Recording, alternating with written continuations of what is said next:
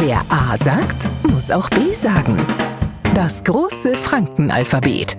Heute Das H wie Hai. Ich war schon verwirrt, sich jetzt der oder andere die erste Frage, was hat der Hai mit Franken zu tun? Und zweitens, wie soll man da was lernen? Der ein wenig Fortgeschrittene hat gelernt, das heißt Guten Tag und nicht äh, so salopp Hi. Und der gebildete Franke horcht jetzt zweimal hin und denkt sich zwei Sachen. Erstens heißt es Grüß Gott und zweitens hat es mit Hi überhaupt nichts zu tun. Vor unserem Auge taucht vielmehr ein großes Feld auf, äh, schon wegen ausdauernd, und das wird gemäht. Und das, was noch übrig bleibt, ist es Hai.